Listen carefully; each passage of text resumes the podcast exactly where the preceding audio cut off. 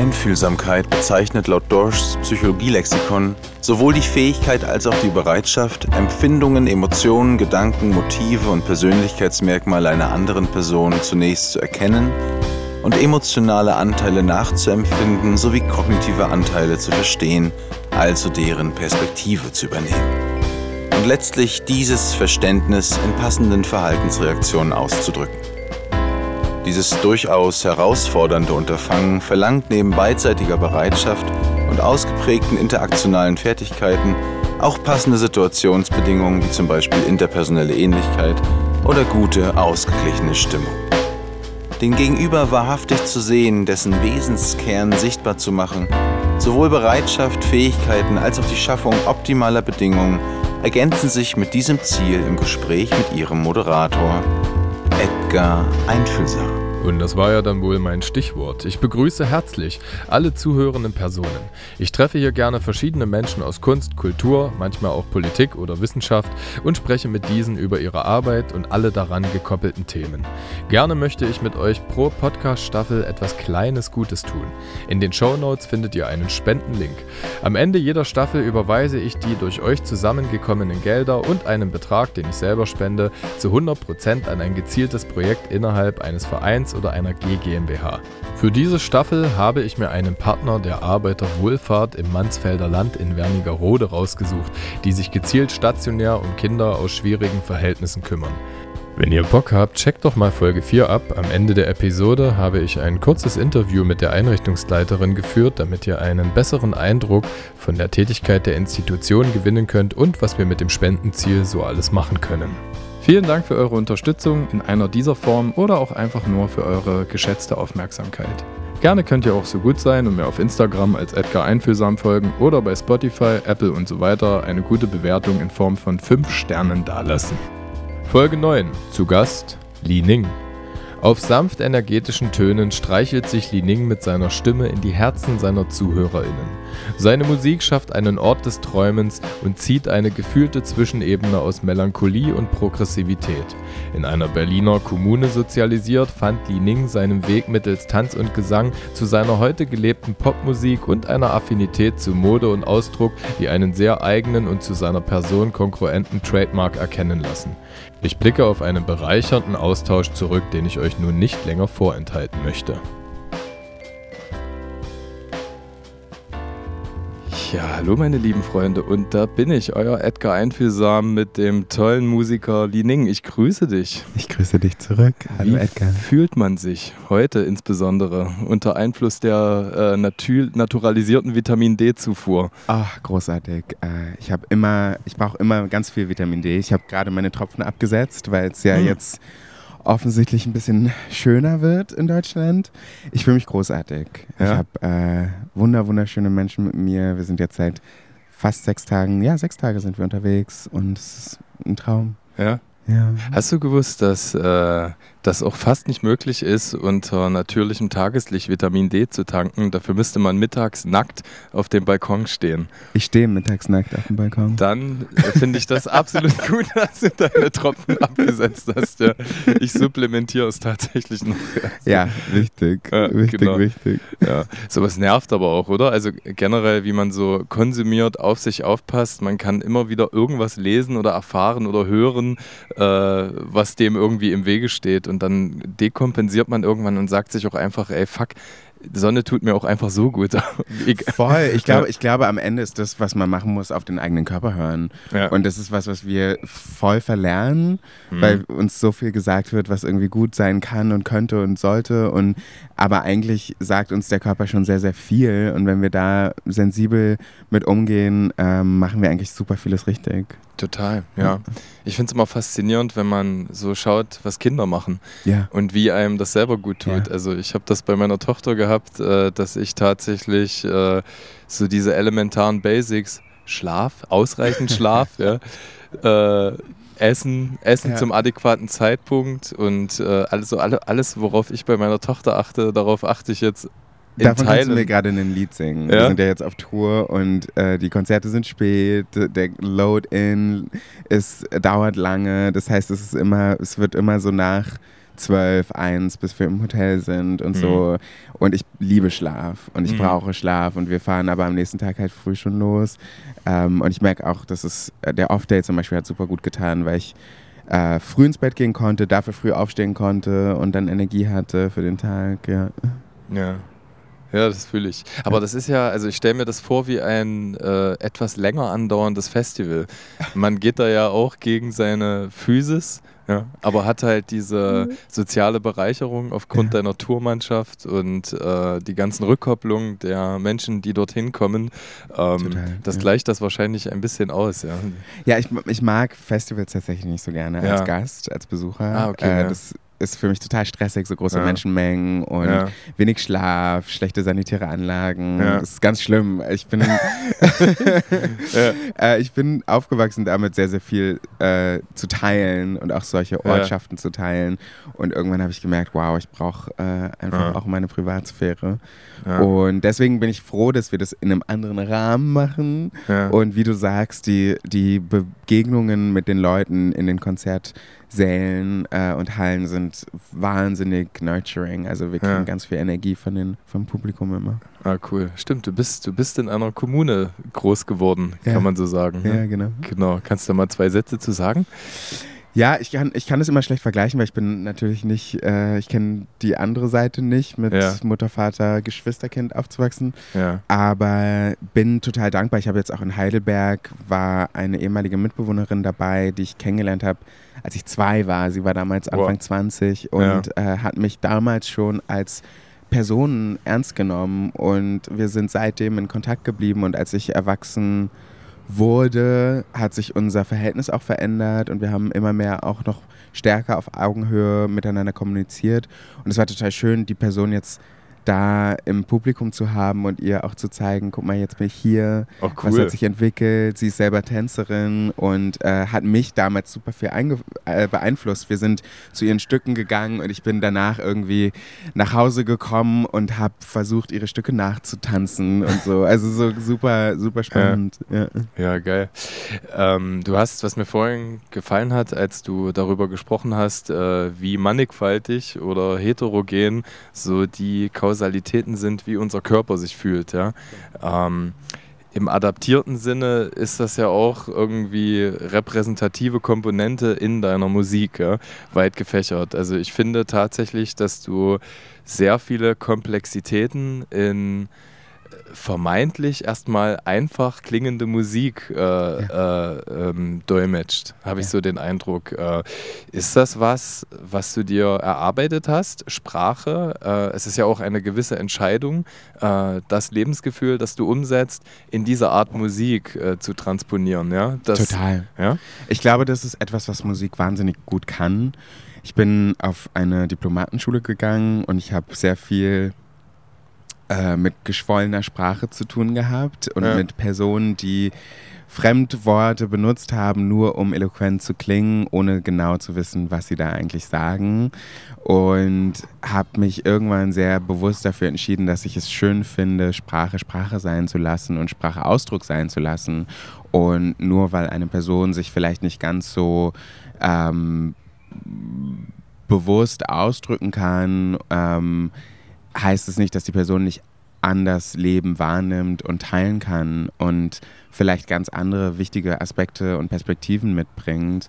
Und das fehlt mir vor allen Dingen in Deutschland, im, auch so im TV und äh, auch in, in, in der Politik total, weil da ganz, ganz viel verloren geht einfach. Und ich finde, die Musik schafft es eben, komplexe Thematiken in Gefühle zu übersetzen und somit anders begehbar macht oder nachvollziehbar macht für Personen, die vielleicht sonst keinen, keinen Zugang dazu haben.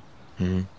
Ja, ich glaube, Sprache kann halt inkludierend oder halt sehr arrogant sein. Ja. Das, was du gerade gesagt hast. Ich, man merkt ja jetzt gerade und auch in den Formaten, die ich mir so angehört und angesehen habe, wo du zu Gast warst oder gastiert hast, bist, äh, dass du das Spiel spielen kannst. Also so eine gewisse Verbalästhetik, gerade ich glaube in einem Song sagst du auch, äh, lass uns tief gehen wie Dylan. Ja? Mhm. So, Bob Dylan ist ja gerade äh, bekannt dafür, dass er, nicht umsonst hätte er jetzt endlich den Literaturnobelpreis, mhm. äh, sprachlich viel machen kann. Und ich glaube, manche verkennen äh, den angemessenen Raum, wo Sprache wie eingesetzt wird. Äh, ich muss einem Kind nicht zeigen, welch Lateinvokabular ich abrufen kann. Ne? Ja. Und äh, das, glaube ich, dafür hast du ein gutes Gefühl entwickelt, was der angemessene Raum ist äh, für das, was du sagen möchtest in diesem Medium Musik. Ne? Ich finde halt Sprache auch total spannend. Also gerade auch so die deutsche Sprache hat so viele Nuancen, die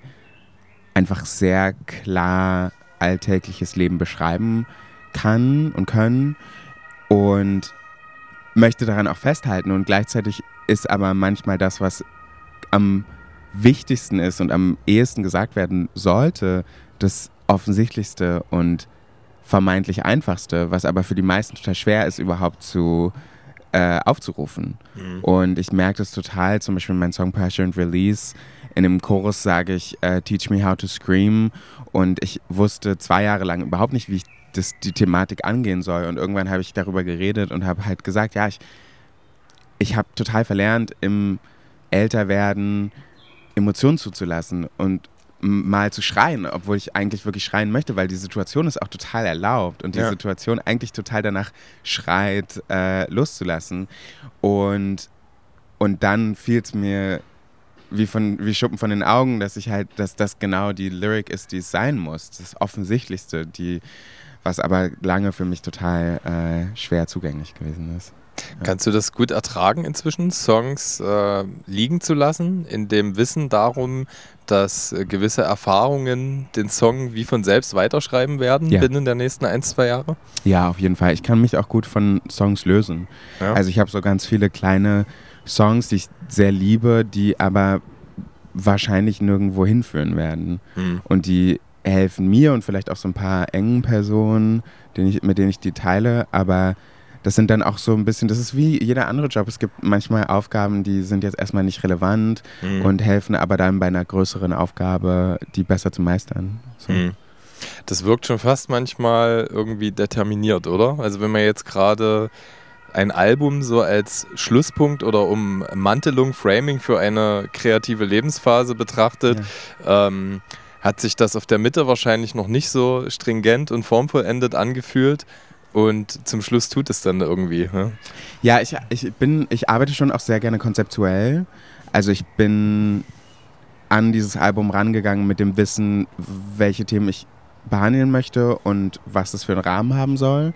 Aber klar gibt es tausende Überraschungen und ähm, verändert sich ja auch, weil ich mich verändere, die Personen, mit denen ich arbeite, sich verändern ähm, und dadurch ein ganz anderes Eigenleben bekommt, was super spannend ist. Und ich finde auch Zufall ist eigentlich eine der wichtigsten und schönsten Komponenten von jeglicher Arbeit. Ja. Und ich glaube nur, dass viele andere Berufe, und ich habe viele andere Berufe auch ähm, ausprobiert, ähm, das nicht zulassen. Ja. Und dabei manchmal so gegen Wände fahren ähm, und deswegen auch teilweise nicht mehr modern sind, weil sie, weil sie eben nicht diesen Zufall, diese Zufallskomponente mit reinnehmen. Ja.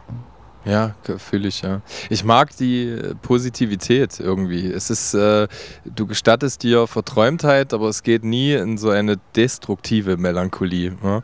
Und das muss ja dann doch irgendwie auch Lebensentscheidung oder ja. Findungsphase gewesen sein, wenn man sich halt äh, vergegenwärtigt, dass du als äh, People of Color ähm, und queere Person halt eigentlich auch doppelt marginalisiert werden kannst, ja, ja. Äh, dass du das irgendwie leicht umtänzelst, dich irgendwie für die Beleuchtung der Zwischentöne entschieden hast, ja.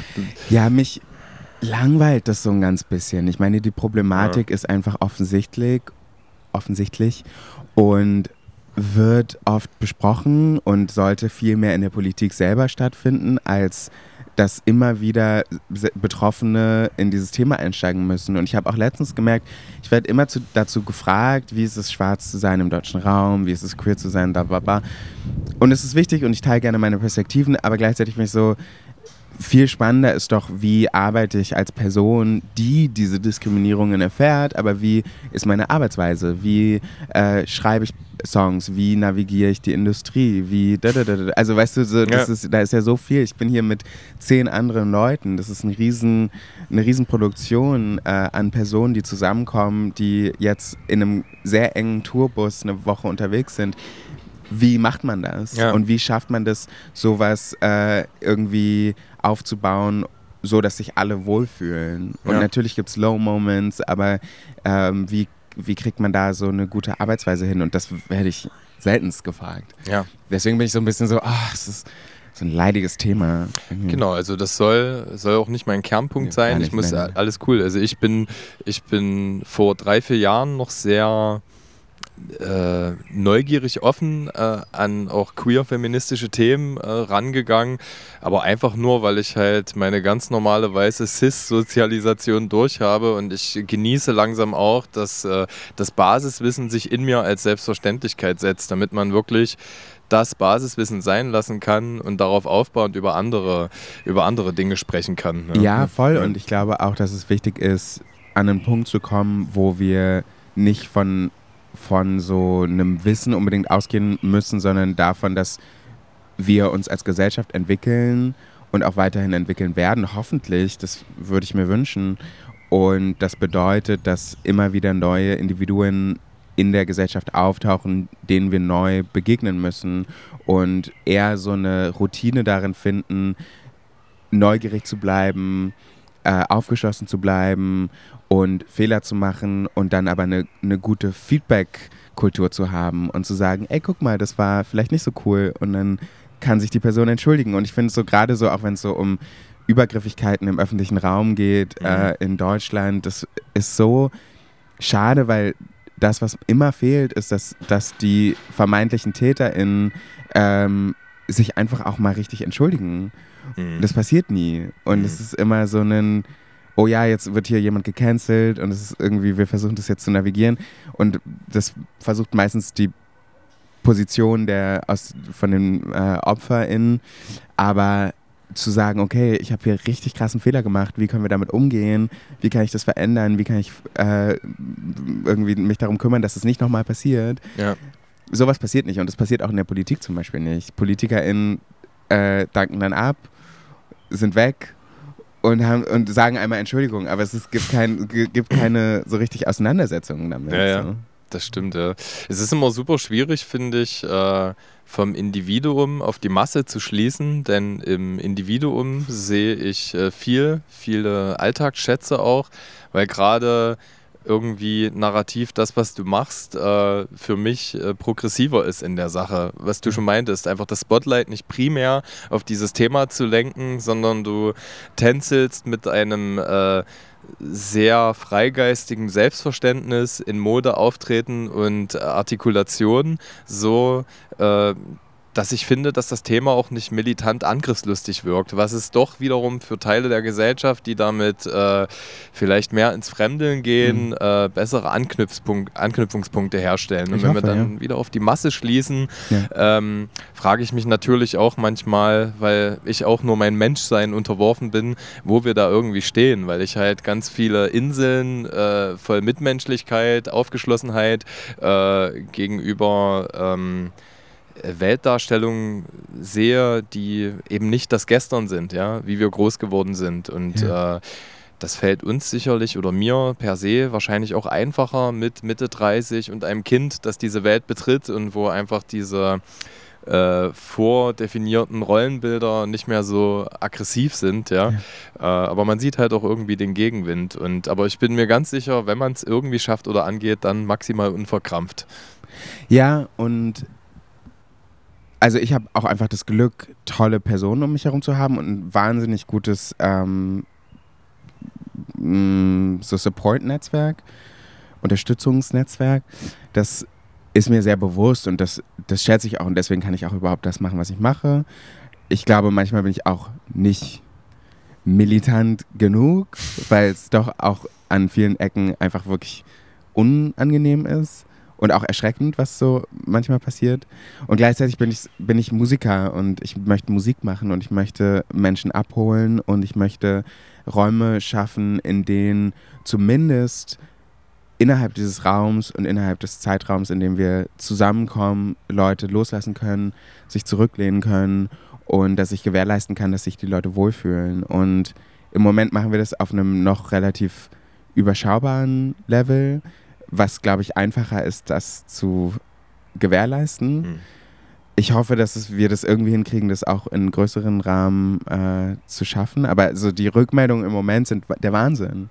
Und es liegt nicht an mir, sondern es liegt an den Leuten, die da kommen. Da kommen wahnsinnig schöne Personen zusammen. Und ich habe das Gefühl, was du auch so gesagt hast, dadurch, dass es vielleicht mehr einladend ist als konfrontieren, konfront, konfron, konfrontierend. Ja, wow, ja, super. Konfrontierend. Ähm, haben die Leute mehr Lust darauf, sich darauf einzulassen? Ja. Durchaus, ja.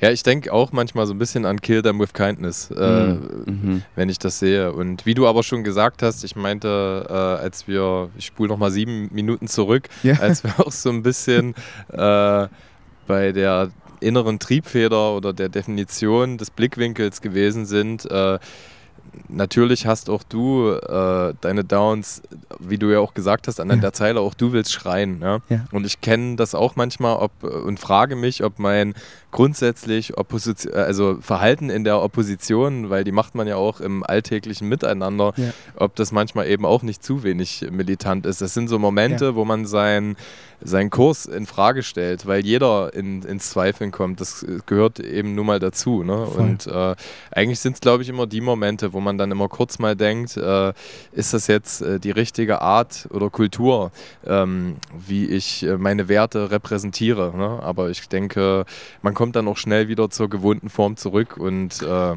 ja, wir sind halt auch in so einem System, wo wir so ein bisschen eingelullt werden. Also mhm. ich, das ist halt immer, für mich sind so Momente wie äh, Nachrichten, in denen wirklich schreckliche Dinge passieren, dass mich das nicht mehr so trifft. Das, das finde ich erschreckend. Und das, natürlich ist es ein Mechanismus, damit wir weitermachen können, damit wir auch gut leben können und so.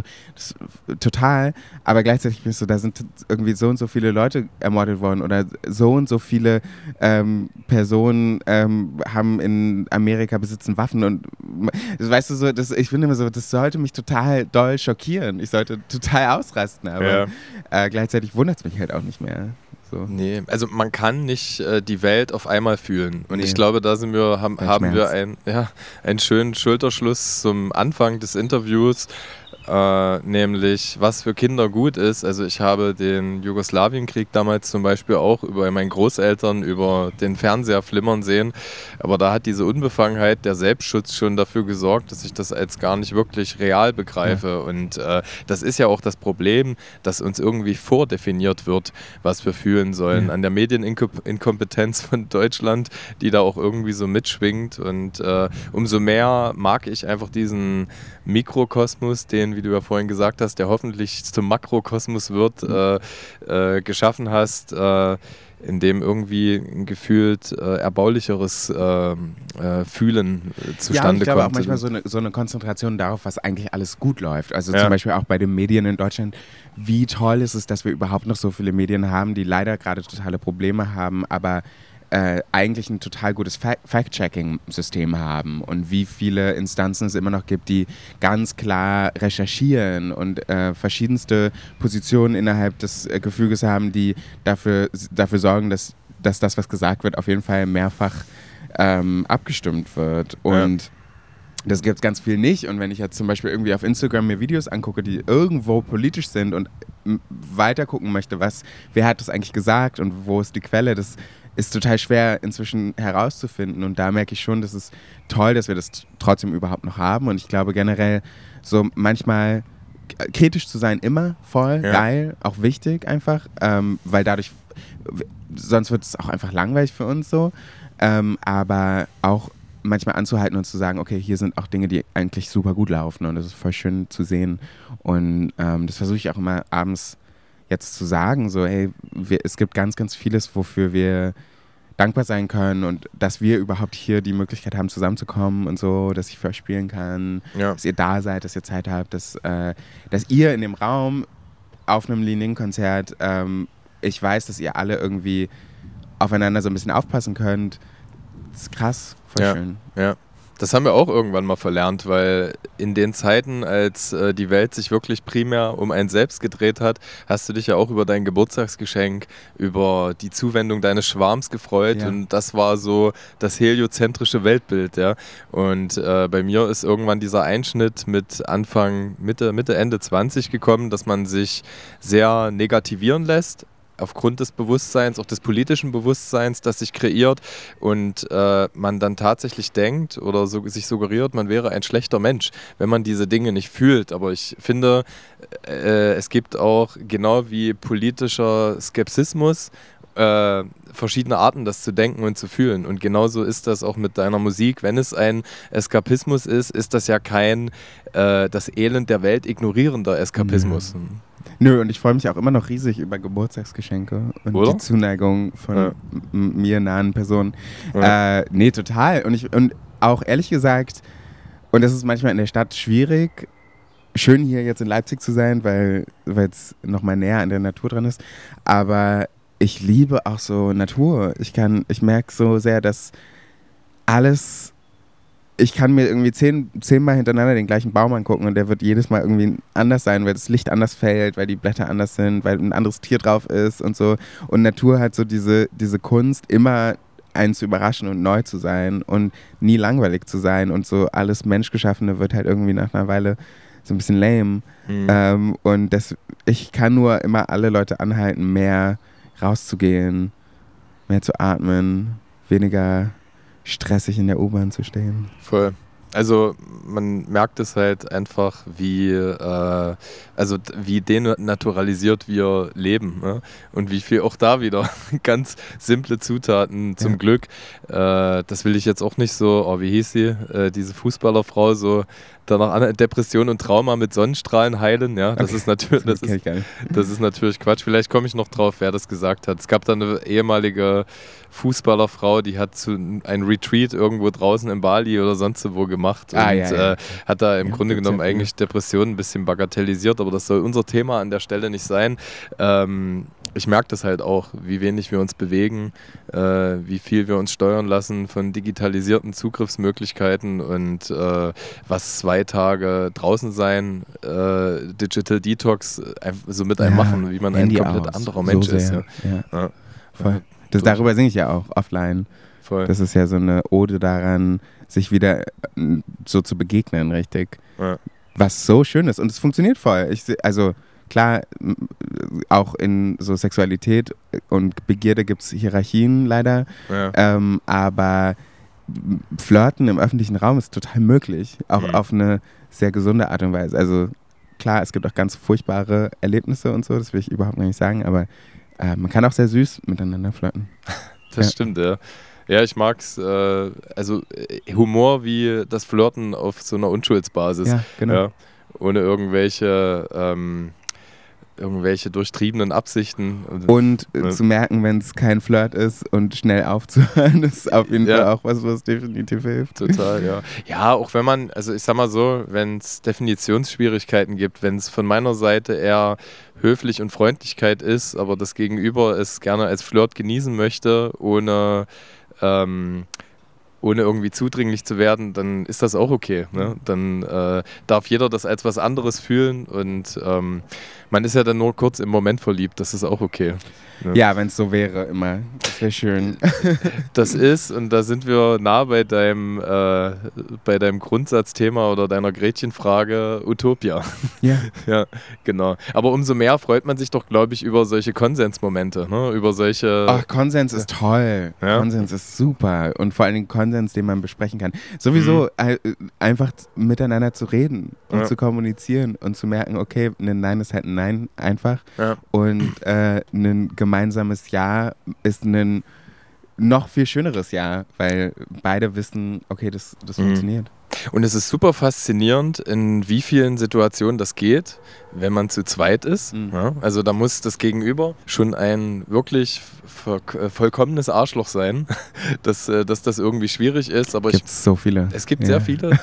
Aber es gibt tatsächlich auch äh, viele, die zu sich selber einen sehr äh, schweren Zugang haben, ne? Selbstreflexion, Selbstverständnis mhm. äh, und die man irgendwie einfangen und abholen kann. Also ich bin tatsächlich, ich will das Menschsein so fühlen, äh, der festen Überzeugung, dass es sehr wenig komplett böse Menschen gibt. Ja? Voll, das voll, 100 Prozent. Ich glaube, das ist dann aber immer die Aufgabe eben von so FreundInnen und Freundeskreisen, mhm. äh, was leider immer noch nicht so viel passiert, aber da ganz klar zu sagen, ey, guck mal, hier hast du, es geht nicht. Mhm. Das ist, das ist äh, problematisch, wie du dich betrunken den und den gegenüber verhältst oder so. Aber ey, ja, total, ich gebe dir total recht. Ähm, grundsätzlich erstmal äh, einen, äh, einen positiven Glauben an alle zu haben. Safe. Total. Ja. Das klingt, äh, da sind wir wieder im schönen Utopia, das klingt einfach so, so progressiv, ja. Wir sind alle gegenseitig füreinander das Korrektiv und wer ist schon vollkommen und äh, wir weisen uns halt in einer freundlichen, äh, wertschätzenden Art äh, nicht mal auf unsere Defizite, sondern auf unsere unsere Möglichkeiten hin.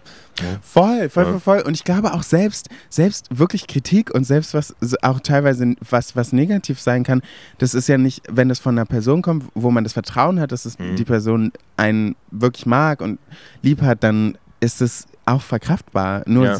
nur haben wir das nicht mehr im Training drin. Und ich, und ich weiß, wie schwer das ist, aber mhm. manchmal ist es genau das, was passieren muss, zu sagen, wir setzen uns kurz hin, hier, let's talk about it. Ähm, es ist möglich, aber es ist, muss halt irgendwie wieder besser kommuniziert werden und vor, vor allen Dingen vorgelebt werden. Mhm. Und es passiert halt wenig. Es sind, äh, es sind einfach Inseln für mich. Ne? Es, ja. gibt diese, ähm, äh, es gibt diese Plastizität der gerade im Social Media Bereich von unfehlbaren Leuten, die sich so inszenieren, dass sie eigentlich gar nicht mehr sie selbst sind. Ja. Äh, und dann gibt es halt diesen erfrischenden Gegenpool von Menschen, die sagen, Fehlerkulturen sind normal, äh, stellt auch mich in Frage, ja. äh, stellt das, was ich sage, in Frage, weil ja. ich bin nur ein Mensch und lasst uns einen Dialog starten und äh, eben aufgrund der Tatsache, dass dieser Dialog äh, aufgrund der Verhärtung vieler, vieler Seiten nicht mehr möglich ist, mhm. sind das dann wirklich wie, wie zwei Staaten ne? ja, gefühlt. Ja, ja, ja. voll. Mhm, durchaus. Wo hast du denn äh, gelernt, gut äh, mit konstruktiv umzugehen? Was waren da so für dich die, die prägenden Erlebnisse? Also erstmal würde ich behaupten, dass ich nicht unbedingt immer gut damit umgehen kann. Ja. Dito? ja. Eitelkeit? Also ich oder? kann, nö, Eitelkeit nicht, ja, gar nicht. Ähm, eher, dass mich auch Sachen manchmal verletzen können oder dass ich eine vorgefertigte Meinung habe und ich brauche oft Zeit, um nach einem Gespräch und nach einem Feedback in mich zu gehen und selber anzunehmen, okay, ja, da habe ich einen Fehler gemacht. So.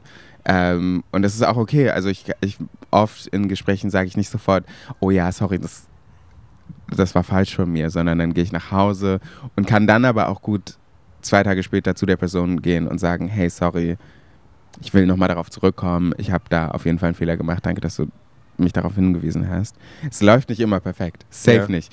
Ähm, aber ich habe natürlich viel in dem Hausprojekt ge gelernt. Da sind einfach 25 Leute auf so sehr engem Raum gewesen, die nie immer der gleichen Meinung gewesen sind. Mhm. Und es viele Probleme gab. Wir hatten so Gruppentherapien, alles. Ähm, und das ist auch nicht immer gut ausgegangen. Und ich glaube auch so zu lernen, dass es nicht immer harmonisch sein kann und dass auch du nicht immer alle Personen le mögen lernen kannst, ja. äh, ist was total Erfrischendes. Ja. Weil ich glaube, so diese, diese Schwarz, dieses Schwarz-Weiß-Denken, dass entweder bist du so ein miesepetriger, äh, pessimistischer Mensch oder du liebst alle, stimmt halt nicht. Also das ist voll in Ordnung, nicht alle Personen zu mögen. Und ja. Geht mir auf jeden Fall auch so. Ja. Ähm, also erstmal möchte ich mich entschuldigen, dass ich dieses Eitelkeit so brachial reingeworfen habe. Das ist ja nur äh, gemäß meiner Interpretation, weil du beschreibst irgendwie so einen schönen Prozess des Annehmens, den ich auch kenne oder mhm. gemeint, so wie du das dargelegt hast, gefühlt oder erlebt zu haben.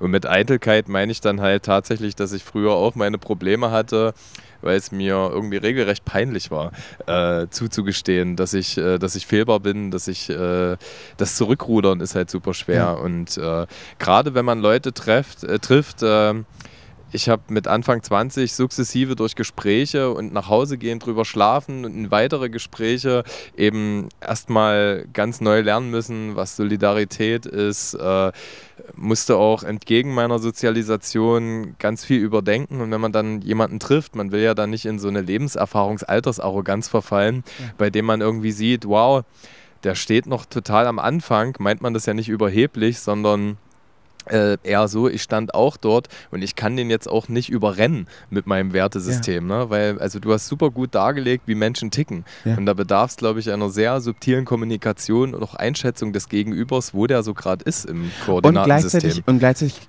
können wir es halt auch nie sagen, weil jede neue Generation ähm, kommt auf die Welt, auf eine, in, kommt, wird geboren in eine Welt, die wir so noch nicht gelebt haben, weil wir die ja gerade erst mit erschaffen und hat deswegen natürlich eine ganz andere Perspektive, einen ganz anderen Blick auf das, was um uns herum passiert. Das heißt, klar wiederholen sich manche Dynamiken oder sind ähnlich, aber die Perspektiven sind ganz, ganz anders. Und deswegen finde ich, und das finde ich so toll, ich habe immer das Gefühl, ich kann so viel lernen von allen Leuten, die neu kommen und gerade auch so von Kindern. Voll. Und ich habe leider viel zu wenig Kontakt zu Kindern. Ich bin ähm, manchmal echt traurig darüber, weil Kinder natürlich nochmal ganz anders Fragen stellen und alles anders wahrnehmen und auch in Frage stellen und dadurch Sachen, die für mich irgendwie so sehr alltäglich sind, die ich gar nicht mehr mh, mm, ja, in, in Frage stelle, die, die werden plötzlich für mich nochmal neu aufge, aufgerollt. Und das ist voll schön, voll spannend. Und das Gleiche mit älteren Personen. Ja. Und ich glaube, wir tun auch ganz schnell ältere Personen ab, weil wir denken, ah ja, ihr seid ja irgendwie, also dieses,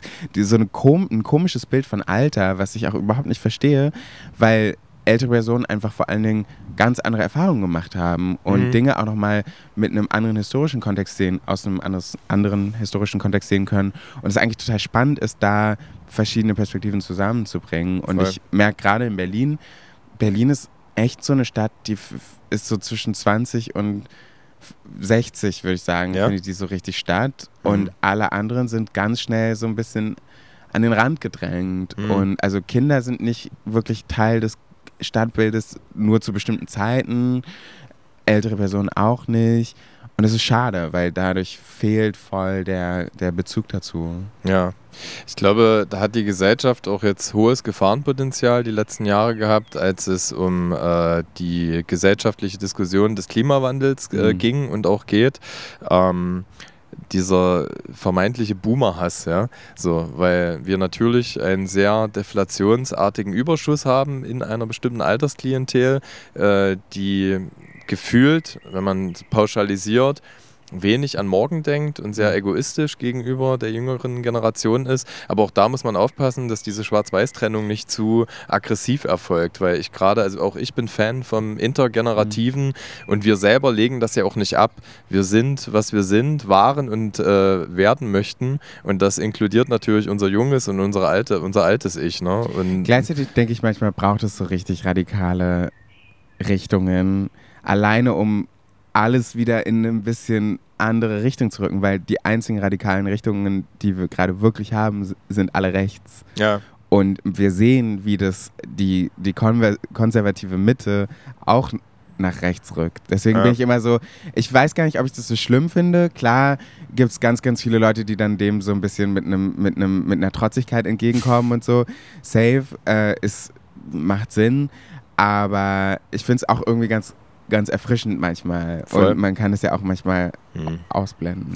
Über dem Terrarium meiner Schildkröte, die seit 27 Jahren mein Haustier ist, hängt äh, ein Poster, da steht aggressiver Humanismus äh, ja. drauf. Ja? Ja. Das ist äh, äh vom, politischen, vom, vom Zentrum für politische Schönheit mhm. Äh, zu deren okay. Spenderinnenliste ich zählen darf. Und so sehe ich es, glaube ich, auch. Also ich finde Kill Them with Kindness geil, wenn es geht, ja.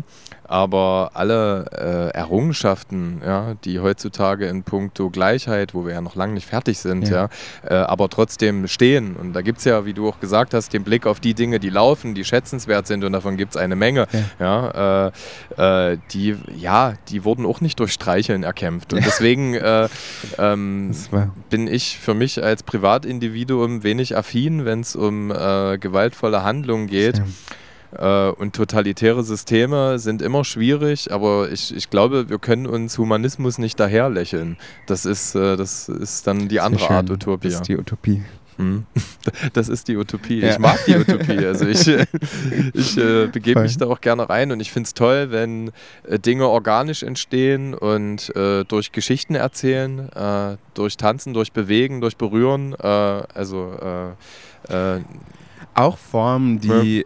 Leider nicht genug gewertschätzt werden, weil gerade auch so im globalen Süden sind das halt auch Formen, wie Geschichte übertragen und überliefert wird und wie äh, Gesellschaft auch funktioniert. Und ich finde, das ist wichtig, dass das hier auch wieder mehr Anklang findet, weil wir ganz häufig, und in Deutschland sieht man das ganz stark, dass leider so auch so eine sehr satte deutsche Musikhistorie auch ein bisschen verloren geht, weil sie so in so sehr privatisierten Kreisen so stattfindet. Also gerade wenn es so um klassische Musik gibt, geht, äh, klassische Musik hat so eine ähm, Relevanz eigentlich ganz lange gehabt in Deutschland und hat es auch immer noch, aber halt in so sehr elitären mm, Kreisen. Elitären Kreisen. Mhm. Und das ist super schade, weil das dadurch ganz stark verloren geht mhm. und ganz, ganz viel Inhalt, der auch sehr schön sein kann, ähm, halt einfach nicht weitergegeben wird an, an Generationen, die davon bestimmt profitieren könnten auch. Denke ich auch.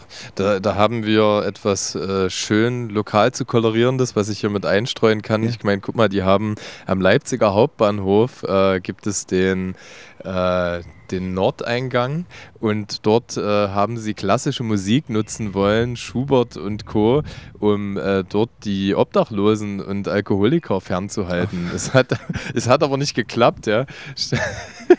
Statt, stattdessen äh, hat, hat, hat sich dort einer den, einen Geigenkasten besorgt, um da die, die Spendengelder abzugreifen. Und jetzt hat man, aber das ist schon bezeichnend, oder? wenn ja. man sich überlegt, wow. klassische Musik äh, zu nutzen, um bestimmte äh, Schichten der Gesellschaft äh, fernzuhalten.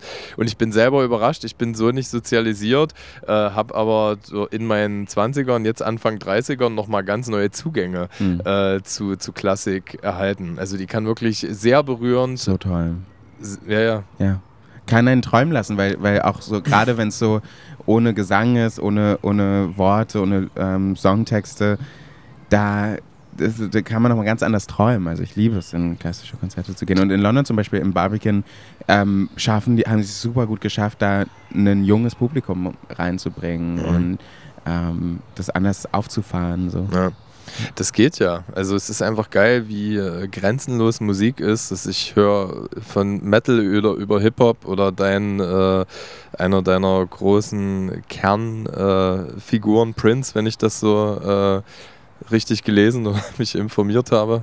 Ist jetzt nicht so eine meiner größten Influences, aber ich mag okay. Prince sehr gerne. Okay, okay, genau. Äh, also es gibt da eigentlich keine Widersprüche, ne? Und äh, es ist auch, es muss nicht, aber es ist oft sehr bezeichnend. Äh, alle Figuren und Menschen, die ich kennengelernt habe, welche sehr genreübergreifend konsumierend, ja. konsumieren, sind auch menschlich ähm, kompatibler. Ja. ja haben wir wieder eine schöne Analogie geschaffen. Ne? trotzdem finde ich äh, es faszinierend und das macht dich auch als äh, Künstler trotzdem äh, man kann dich einordnen oder ähm, dass du dich irgendwie doch entschieden hast äh, für eine Art äh, Stilistik der Musik. Ich meine, gut, du stehst mit einem ersten Album, es sind noch so viele spannende Wege und Möglichkeiten und wahrscheinlich schlummernde Potenziale in dir. Das verändert sich jetzt auch alles ja? ein bisschen, ja. ja. Also da bin ich super neugierig. Ja. ja. Musst du dich, äh, wenn du sagst, du hast immer sehr viele kreative Schätze, die analog zueinander in Ruhe reifen können, äh, so ein bisschen bremsen, dich auch stilistisch in künstlerschaffende Perioden? Äh nee, ich habe jetzt angefangen, auch für andere Leute zu schreiben. Ah, cool. Ähm, und ich habe auch vor allen Dingen angefangen, einfach so zu schreiben und zu gucken, ob das am Ende für mich passt oder vielleicht auch für andere Leute, ob ich das denen anbieten kann, ähm, weil ich mich nicht zurückhalten möchte. Und ja. ich merke, dass, dass ich ganz toll gelangweilt bin von Leuten, die deren Album ich höre und das Gefühl habe, ich höre einen Song. Mhm. Ja. Ganz langweilig.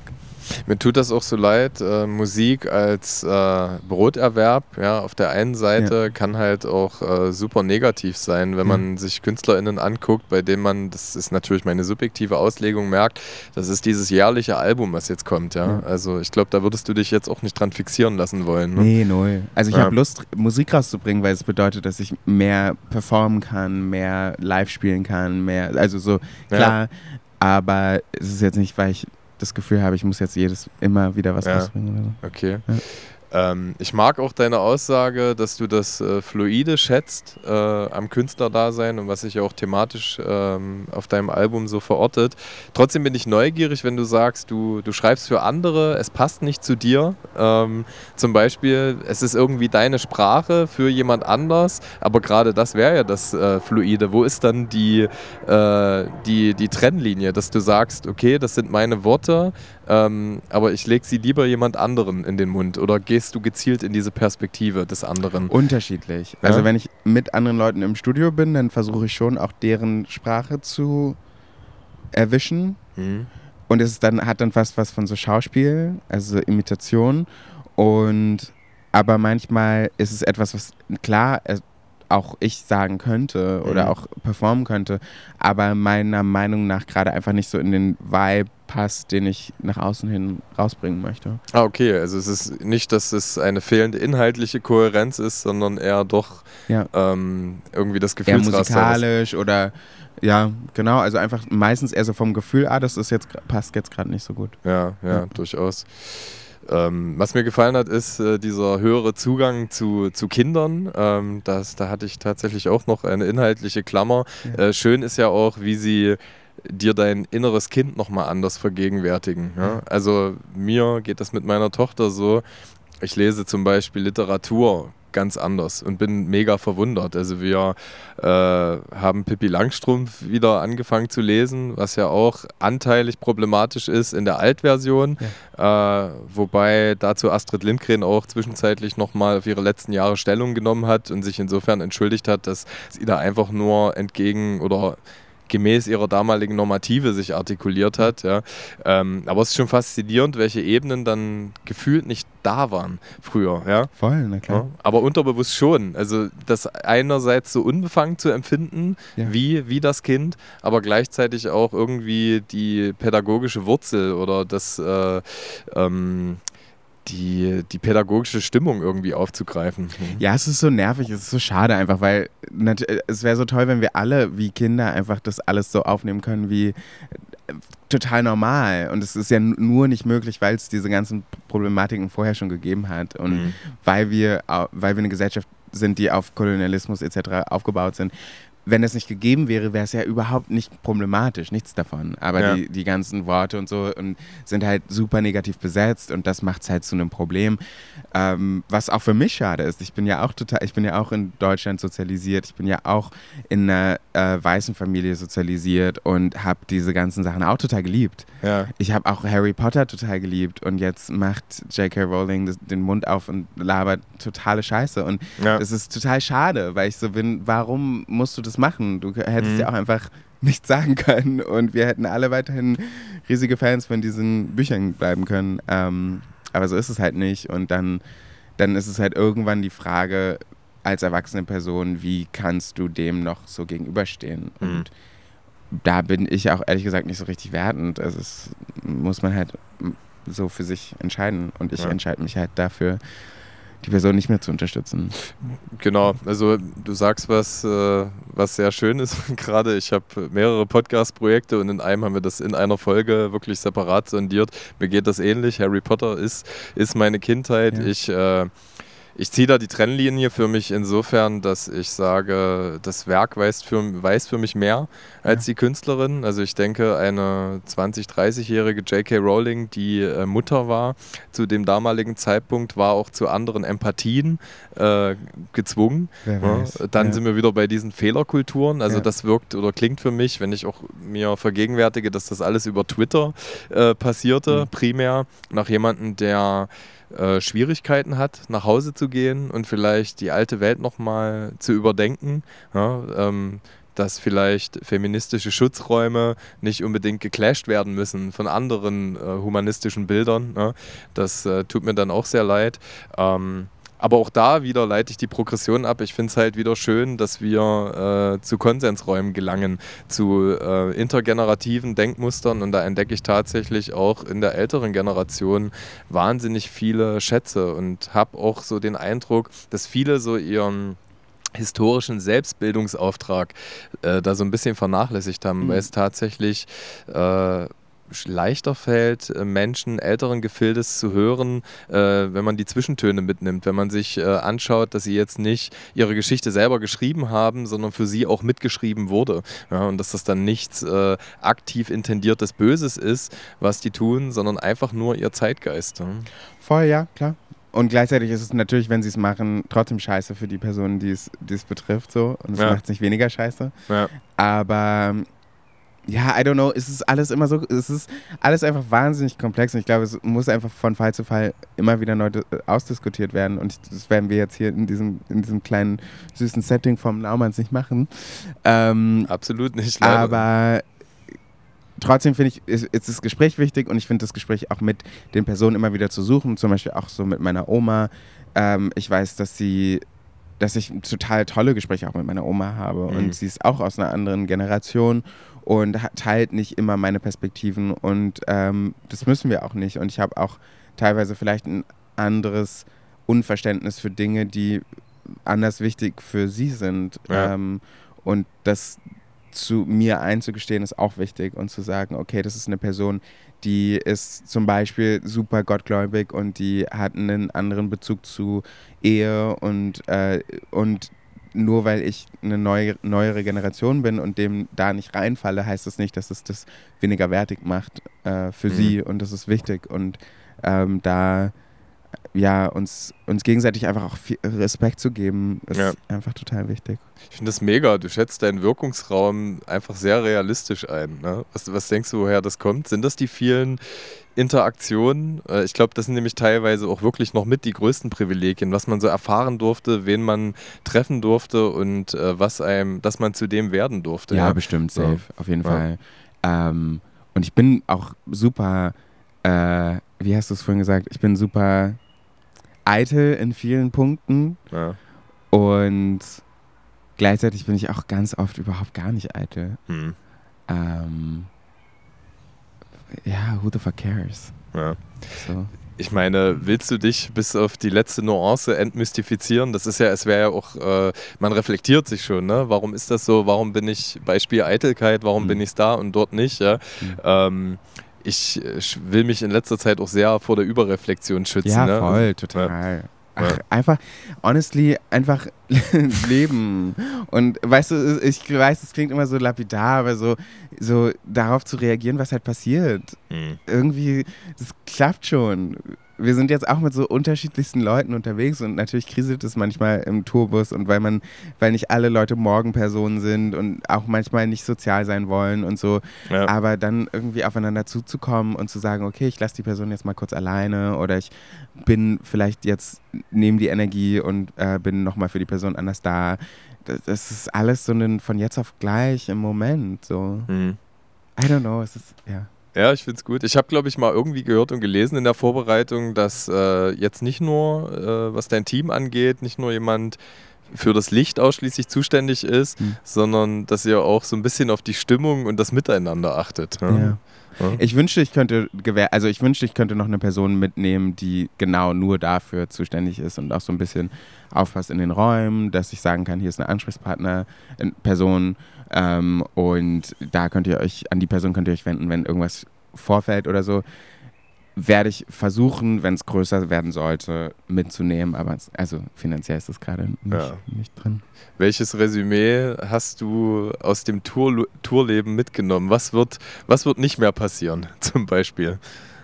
Äh, wir werden auf jeden Fall ähm, Tupperware mit. Wir haben jetzt auch zur Hälfte dann Tupperware mitgenommen. Ja. Gott sei Dank aber definitiv Tupperware. Wir haben schon vorher auf dem Rider geschrieben, dass wir weniger Essen haben wollen und so, weil es ja. ist oft viel über. Das war gut.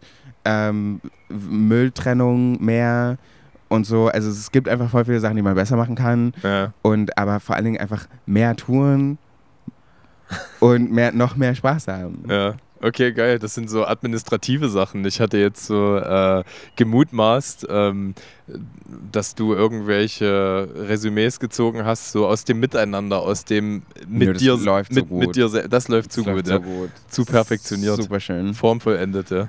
Würde ich nicht Ja. sagen, aber es ist auf jeden Fall sehr angenehm. ja. Ja. Okay, super, ey. Ja. Ich bin mega gespannt, wie sich das noch entwickelt. Ja, ich äh, gucke auf jeden Fall weiter zu. Ähm, mein Anabol ist auch äh, das Treffen unterschiedlichster Menschen und äh, ja, ich bin einfach dankbar, dass du ähm, äh, dahingehend so offen bist. Ja. Ähm, es gehört ja auch nicht zu jedem Künstler, jeder Künstlerin dazu, ähm, dass sie ja auch so äh, Verletzlichkeit ähm, so preisgeben. Ja. Und ähm, Ich finde es gar nicht so verletzlich. nicht? Nö. Okay. Ich finde Weil jetzt wissen es ja alle. W womit soll man mich jetzt verletzen? Stimmt, ja, habe ich Ja. auch noch nicht drüber nachgedacht. Ja, hier, hier hast du mein Kryptonit, ja. Ja. genau. Mach, was du möchtest Ja. damit, ja. genau. Nein, aber wie gesagt, das treibt mich auch an. Von daher äh, ganz lieben Dank äh, für dieses Stück Lebenszeit. Ich wünsche euch äh, maximale Mitmenschlichkeit, Freude zusammen äh, in Verbindung mit äh, eurem schätzenswerten Publikum. Und mal schauen, vielleicht war es ja nicht der letzte Austausch. Dankeschön. Das war sehr schön. Mach's gut. Ciao. So, ihr Lieben, vielen Dank, dass ihr bis hierhin die Lauscher aufgesperrt habt. Bis nächste Woche Donnerstag zu einer neuen Folge. Wie am Anfang erwähnt, schaut doch mal in die Shownotes zur Spendenaktion dieser Staffel und helft mir für die Kinder und Jugendlichen im AWO Wohnheim Kreuzberg in Wernigerode ein gezieltes Projekt zur Freizeitgestaltung zu finanzieren. Lieben Dank vorab für jeden Euro, den ihr fließen lasst. Dieses Format heißt zwar wie ich Edgar Einfühlsam, aber die schöne Musik in Intro und Outro stammt von Sounds Like Hugo, die Fotos von Videofilms und das Layout von Kana Music. Ganz lieben Dank dafür. Das Intro wurde geschrieben und eingelesen von Freund und Psychologe Hans Christian Puls. Als redaktionelle Vorarbeit möchte ich neben meinen Recherchen und Vorbereitungen außerdem dazu zählen, die vielen schätzenswerten Gespräche mit meiner Frau, meinem Kind und jeden Austausch, Streit oder Debatte mit meinem bereichernden Umfeld, aka den schönen Menschen, die ich meine FreundInnen nennen darf. Ganz besonders liebevolle Grüße gehen raus an Kollege Hartmann, Vandalismus und Gossenboss mit Z, die das Format, wie es final geworden ist, mit gebrainstormt haben. Das war's. Bis bald.